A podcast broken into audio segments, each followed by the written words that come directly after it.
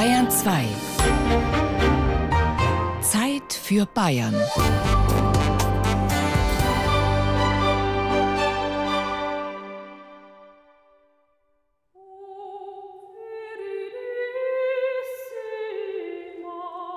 Welches Land kann schon für sich beanspruchen, unter dem direkten Schutz der Mutter Gottes zu stehen?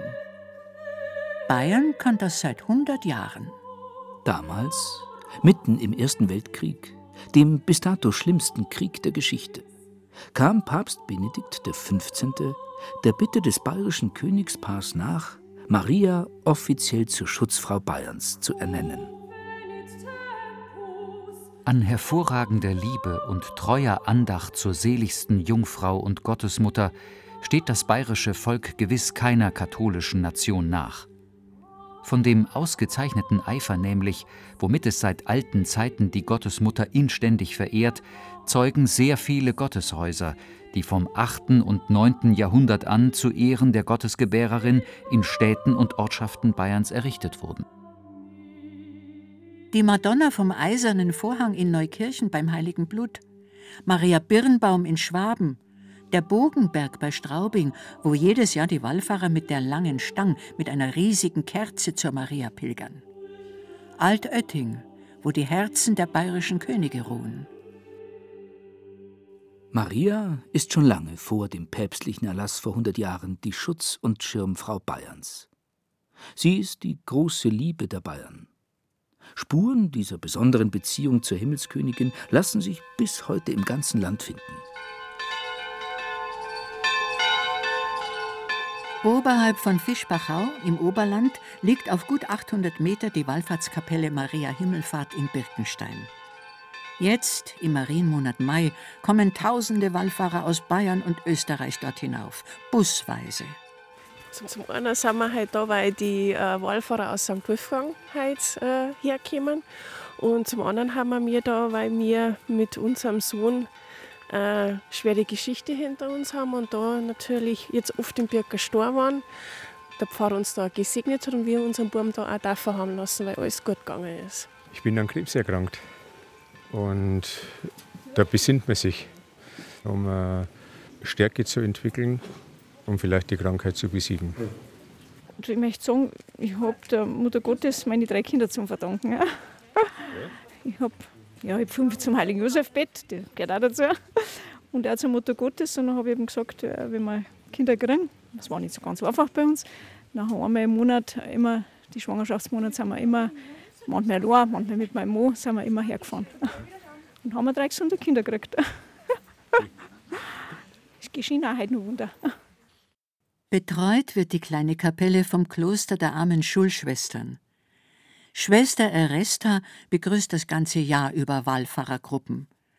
Schwester Eresta selbst wäre nicht hier, wenn nicht vor 80 Jahren, als ihre Mutter mit ihr schwanger war, ihr Vater von Lungenentzündung geheilt worden wäre. Wie durch ein Wunder. Lungenentzündung war damals tödlich. Und dann ging meine Mutter nach Birkenstein zu Fuß und mein Vater wurde gesund. Der hat nur lang gelebt. Er ist 90-jährig, ist er erst gestorben. Ich habe dann eine sehr schöne Kindheit gehabt. Dann bin ich mit 16 Jahren bin ich dann ins Kloster gegangen und bin mit 21 Jahren dann hierher gekommen nach Birkenstein. Und dann war ich schon Jahre da. Und dann habe ich meine Mama gefragt, wie ich es wieder getroffen habe. Und gesagt, Mama, was hast denn du damals der Mutter Gottes versprochen? Dann hat sie gelächelt und dann hat sie gesagt, schau dich an, dann weißt es.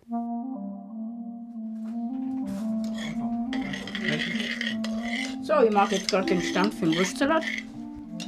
Auch der Ort Birkenstein lebt mit den Wallfahrern und den Geschichten von Hoffnung und Dankbarkeit. Direkt am Fuß der Wallfahrtskapelle steht das zweite Ziel der Pilger, das Café Seidel, denn Gebet und Wirtshaus gehören zusammen. Hier ist die Wirtin Emi Göttfried, die Gastgeberin. Auch sie fast 80-jährig. Auch sie ist ein Leben lang für die Pilger da. Auf ihre Weise. Meine Brotzeit gehört einfach dazu, sage ich alle. Gell. Wirtshaus und Kirche gehört zusammen. Äh, so am Sonntag waren die Neubeirer da. Die gehen ja schon um 2 Uhr bei der Nacht weg, zu Fuß. Und die haben um 8 Uhr ihre Messe. Und dann kommen sie ja noch zu den Weißwürst oder frühstücken die Damen. Und ja, das ist so unser Lebenswerk heute halt dann. Gell? Wir wissen allebei, wann die kommen. Das wird alles aufgezeichnet, dass man weiß, was man braucht.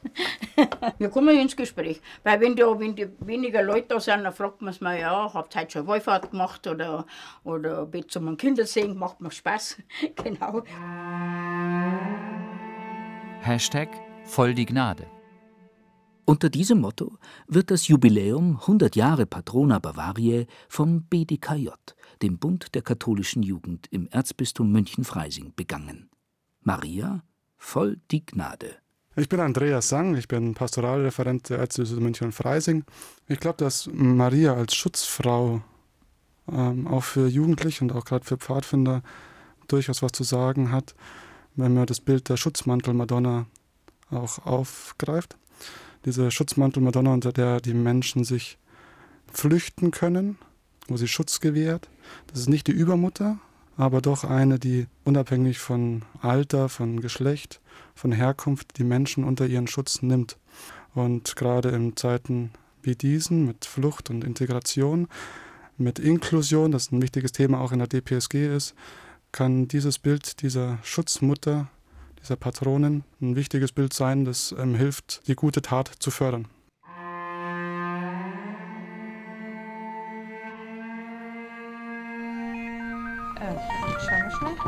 Grüß Gott. Ja, die, die hilft Ihnen auf jeden Fall. Ganz bestimmt. Altötting, der Marienwallfahrtsort in Bayern schlechthin. Genau, Kerzen zünden, Medaille immer bei einer dran und dann hilft es ihnen. Kerzen und die schwarze Madonna. Das, ist, das ist, in Altötting allgegenwärtig. Im Devotionalienladen arbeiten, ja, genau. das bedeutet manchmal auch Telefonseelsorge. Das ist eine Dame, die ruft immer bei uns und die kommt da öfters mal vorbei. Heilige Maria, Mutter Gottes, wir grüßen dich. Fülle und Widerschein der Gnade. Tausende kommen jetzt im Mai nach Altötting. Gebete hallen per Lautsprecher über den Kapellplatz.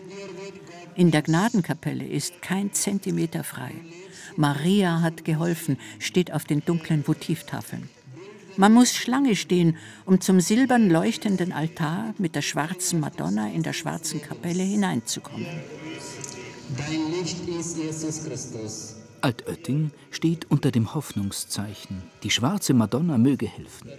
So wie damals 1489, als ein ertrunkenes Kind wieder zum Leben erweckt werden konnte. Und in Altötting ist auch der Blutweihebrief desjenigen bayerischen Kurfürsten verwahrt, dem Bayern überhaupt die intensive Marienverehrung verdankt. Kurfürst Maximilian I. Ein unscheinbares Schriftstück von we äh, wenigen Quadratzentimetern, den Maximilian dem Gnadenbild beigegeben hat. Christoph Paulus lehrt bayerische Geschichte in München und arbeitet in Augsburg für das Haus der bayerischen Geschichte. Lange Zeit wusste man nichts aber man hat es, äh, von ihm, aber man hat es dann entdeckt. Und da steht eben drin, dass er Maximilian als Peccatorum Corypheus, als größter aller Sünder, sich der Gottesmutter verschreibe. Und zwar hoc teste cruore atque chirographo, also mit dem eigenen Blut und äh, mit seiner eigenen Handschrift äh, führt ja auch diese Tradition ein, dass die Herzen der Wittelsbacher eben in Altötting bestattet werden, was dann zur Herzkammer Bayerns gewissermaßen wird. Und äh, diese Herzenstradition der Wittelsbacher geht ja hinauf bis zum letzten bayerischen König, nämlich Ludwig III., der im Jahre 1921 stirbt. Die Marienverehrung in Bayern ist von Staatswegen verordnet worden. Schon vor 400 Jahren, mitten im Dreißigjährigen Krieg dem bis dato schlimmsten Krieg der Weltgeschichte. Maximilian I. herrschte 54 Jahre lang über Bayern, ein halbes Jahrhundert. Und er vertrat im blutigsten Religionskrieg Europas die katholische Seite mit aller Inbrunst. Er war es, der Bayern unter den besonderen Schutz Mariens stellte. An der Fassade seiner neu errichteten riesigen Residenz in München ließ er 1616 Hans Krumpers berühmte Bronzeplastik aufstellen. Maria mit dem Jesuskind. Darunter steht geschrieben Patrona Boiariae. Der erste Beleg für den Gedanken, dass die Bayern unter besonders mütterlich-göttlichem Schutz stehen, unter dem Schutz der Mutter Gottes. Die Wittelsbacher hatten früh ein besonderes Verhältnis zu Maria. Als München im Jahre 1250 die Residenzstadt der Wittelsbacher wird, kommt zu der alten Stadtpfarrkirche, der Peterskirche, eine zweite Stadtpfarre. Sie wird Maria geweiht.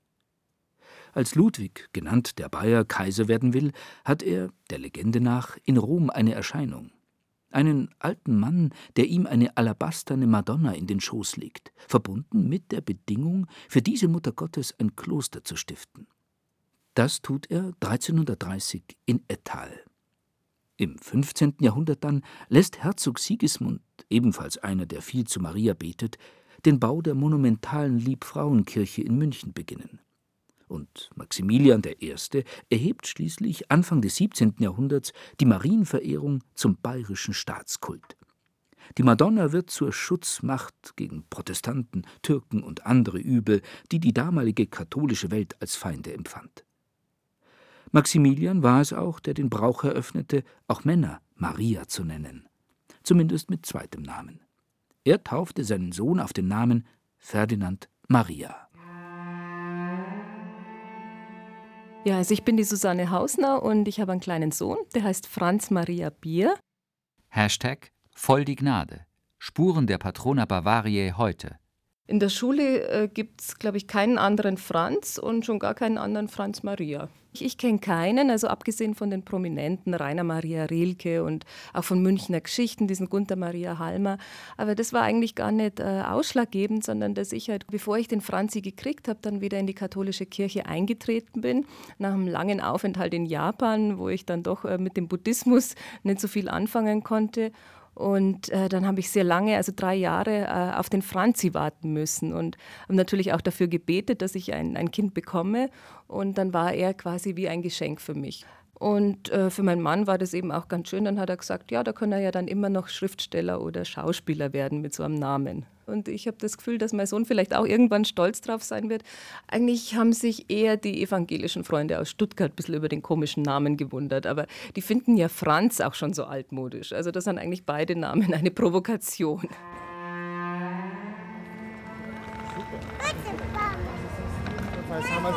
München. Marienplatz, Mariensäule. Die bayerische Landeshauptstadt hat im Zentrum als offiziellen Mittelpunkt geweihten Boden, der Maria geweihten Boden. 1638 errichtet, als Dank dafür, dass die protestantischen Schweden beide Hauptstädte Landshut und München nicht geschleift haben. Mit dem Historiker Christoph Paulus weiter auf Spurensuche. Die Patrona Bavariae ist auch eine kriegerische Schutzfrau, eine Heeresführerin. Ein berühmtes Ereignis ist natürlich November 1620, die Schlacht am Weißen Berg. Wieder ist Maximilian I. als Anführer der katholischen Liga von der Partie. Es stehen sich zwei Wittelsbacher gegenüber. Auf der einen Seite der kalvinistische Winterkönig und Maximilian äh, von Bayern und die Truppen, die katholischen Truppen der Liga ziehen unter dem Schlachtruf Mariens und auch unter dem, äh, dem Banner der Gottesmutter in die Schlacht. Und der Überlieferung nach soll ein Feldgeistlicher, ein Karmelit, äh, Dominicus a Jesu Maria, ein Spanier, die äh, Söldner aufgestachelt haben, in denen indem er ihnen zuvor ein Bild der heiligen Familie gezeigt hat mit Jesuskind Josef und Maria. Und Josef und Maria waren die Augen ausgestochen und er habe gesagt, geschändet eben von den Ungläubigen in Anführungszeichen. Und die katholischen Söldner seien dermaßen in Rage geraten, dass sie losgestürmt seien und eben dann den Sieg errungen haben. Als Maximilian I. aus der Marienfrömmigkeit für Bayern einen Staatskult gemacht hat, erließ er wichtige Regeln für jedermann. Jeder musste fortan einen Rosenkranz bei sich tragen, bei Androhung von Kerkerhaft. Dreimal am Tag läuteten die Glocken. Da musste jeder auf die Knie gehen und beten. Seine Residenzstadt München baute Maximilian mit Hilfe der Jesuiten zum Rom nördlich der Alpen aus und die Patrona Boiariae an der herzoglichen Residenz machte Schule. Ab jetzt gehörte es in Bayern zum guten Ton, eine Marienstatue an seiner Hausfront zu befestigen oder auf die Fassade zu malen. Er führt eine Menge von Maßnahmen ein, mit der er, sagen wir mal, die Frömmigkeit seines Landes zu stärken versucht. Ich denke aber, um das zu verstehen, muss man vielleicht Folgendes wissen dass Maximilian I., aber auch andere katholische Fürsten der Zeit buchstäblich mit Gott rechneten. Erfolge schrieben sie dem Wohlwollen Gottes zu und Misserfolge führten sie darauf zurück, dass sie bei Gott in Ungnade gefallen seien und eben wieder durch verstärkte Maßnahmen sein Wohlwollen zu erringen suchen müssten. Hashtag voll die Gnade. Auf der Suche nach der Hausheiligen heute. Rem, Regem, Regimen, Regionem, Religionem, Conserva Bavaris, Virgo Patrona Tuis. Die Sach und den Herren, die Ordnung, das Land und die Religion erhalte deinen Bayern, Jungfrau und Schutzfrau. So steht es unter der Mariensäule in München und Haus, Hof und Land unter den Schutzmantel der Madonna zu stellen, das ist im ganzen Land die Sehnsucht gewesen. Die ganzen kleinen Kapellen, die man oft findet, neben die Bauernhäuser, das sind ganz schnell einmal Marienkapellen. Äh Peter Wimmer, seit 40 Jahren Lüftelmaler aus Schliersee in Oberbayern. Das ist ja klar, also so ein Hof oder was, der ist da ganz für sich und, und äh, schafft sich da was, wo er wo er sich erhofft, dass jemand hilft, also dass er da ein bisschen ein, einen Halt selber hat dran. Und da hat man dann ganz schnell an die Maria gedacht, scheinbar. Also es ist ja für uns heute schwer zum Vorstellen. Das ist ja klar, wir, wir leben ja in einer Zeit, da gibt es keine Volksfrömmigkeit mehr. Das, das ist einem ja selber fremd, muss ich ganz ehrlich sagen. Ich, ich weiß ja auch bloß viel, weil es halt mein Beruf ist. Das ist ja das Interessante und das Verzwickte wie sich, wie sich das Leben eigentlich, eigentlich innerhalb von Jahrzehnten, kann man fast sagen, gewandelt hat. Weil ich, ich glaube, dass bis in die 40er, 50er Jahre noch, noch ganz viele Bauernfamilien zumindest gegeben hat, die wo sich da echt ernsthaft was versprochen haben und vielleicht sind sie da auch richtig gelingen. Und das ist jetzt heute eigentlich nicht mehr denkbar mit dieser ganzen Aufgeklärtheit. Das ist eine unheimliche Umwälzung, die ich da auch selber merke wenn ich jetzt da mit Kunden habe und mache mal den Vorschlag, dass man eben nicht nur Ornamentik äh, bringt, um eine Hausfassade zu verschönern, zu bereichern, äh, sondern vielleicht einmal einen Heiligen dazu, äh, da stoßt man also ganz schnell auf Ablehnung, weil der Zeitgeist da so ist. Also das ist ja, das war ja dann auch schon fast, fast eher peinlich, wenn, wenn da ein Heiliger hinkam. Bayerns Regierung pflegt auch heute noch eine ganz spezielle Beziehung zu Maria. Gleich zweimal im Jahr trifft sich die konservative Elite des Landes zu einer Marienwallfahrt ins oberbayerische Tuntenhausen. Ministerinnen und Minister, Landtagsabgeordnete, Landräte und Bürgermeister gehen in die Festmesse in der Basilika mit Chor und Orchester und zur politischen Kundgebung danach. Erst der Weihrauch, danach die Weißwürst und die Politik. Organisiert wird die Wallfahrt vom katholischen Männerverein Tuntenhausen. Der Vorsitzende dieses Vereins ist kein geringerer als der Leiter der bayerischen Staatskanzlei Marcel Huber. Ja, das hat nicht nur Tradition, sondern das wird auch gelebt. Und gerade in Tundenhausen merkt man das, die Virgo Potenz, die hier ähm, seit Jahrhunderten als Wallfahrtsort angerufen äh, wird, das gibt es heute noch. Und die einfachen Leute, die hier äh, in die Kirche kommen und auch zu dieser Veranstaltung kommen, ähm, die machen mit eine Atmosphäre, äh, die einen erkennen lässt, diese Wallfahrt, das hat schon einen tieferen Sinn und das äh, existiert heute noch. Bis, bis in unsere aufgeklärte säkulare Welt hinein äh, immer noch eine solche ganz besondere Beziehung. Seit dem Zweiten Weltkrieg waren die Vorsitzenden des Vereins lauter prominente CSU-Mitglieder, Minister aus der bayerischen Politik. Angefangen mit Alois Hundhammer, über Max Streibel und Hans Zehetmeier bis eben hin zu Marcel Huber. Dass die bayerische Regierung eine so innige Beziehung zu Maria hat, wie einst die bayerischen Kurfürsten und Könige, das ist freilich nicht mehr der Fall. Einen Staatskult will und kann die Staatsregierung nicht weiterführen, so Marcel Huber. Maria gehört für ihn aber selbstverständlich weiterhin zu Bayern dazu. Ich bin äh, gerade Mittag ganz kurz noch am Odeonsplatz gewesen, ich habe noch mal raufgeschaut, äh, die Krumper-Madonna äh, Patrona Bojarie 1616, das äh, ist ein Zeichen damals wie heute, auch in schwierigen Zeiten. 1616 ist zwei Jahre vor, vor Beginn des Dreißigjährigen Krieges.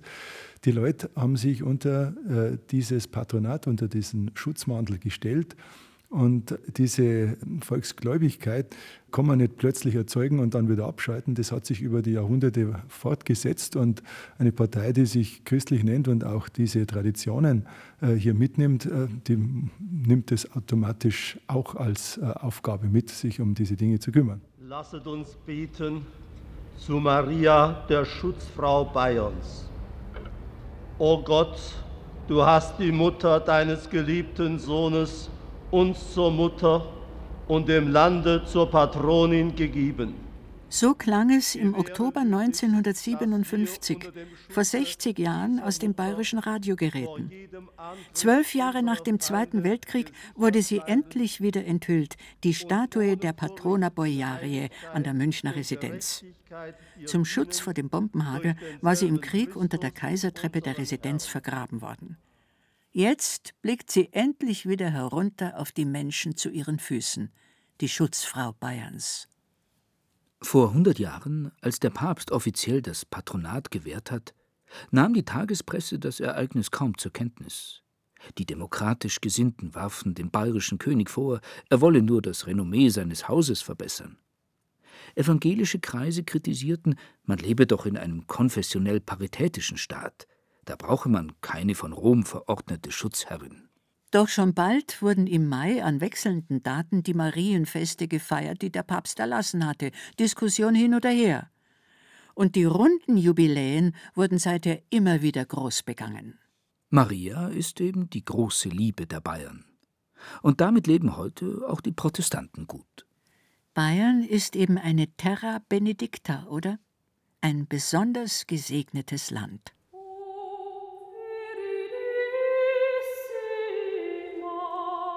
Also ich empfinde das schon so. Leiter der Staatskanzlei Marcel Huber. Ich komme ja auch ein bisschen rum auf der Welt. Da, wo man zu Hause ist, fühlt man sich natürlich besonders wohl. Aber wenn man diese Konstellation hier in Bayern anschaut, zum einen ein gesegnet schönes Land, bis zu dem, was hier äh, kulturell entstanden ist, das kulturelle Leben und was mir am meisten gefällt, das selber mit hinlangen, mithelfen, dass dieses Land weiter so gut dasteht. Das geht nur, wenn hier ein Geist herrscht, den ich am besten mit gesegnet beschreiben würde. Ich möchte mit Ja beantworten, dass es ein gesegnetes Land ist. Schwester Eresta vom Wallfahrtsort Birkenstein. Und unsere Generation hat eigentlich die Pflicht, dieses Kulturgut, dieses Glaubensgut, das wir erhalten haben von unseren Vorfahren, dass wir das an die nächsten Generationen weitergeben. Wobei ich nicht sagen würde, dass Bayern das einzige gesegnete Land ist. Der Historiker Christoph Paulus. Ich glaube schon, dass vieles in Bayern schon besonders ist. Aber ich würde nicht sagen, dass Bayern ein perfektes Land ist. Sonst hätte die Patrona Bavariae ja auch nichts mehr zu tun.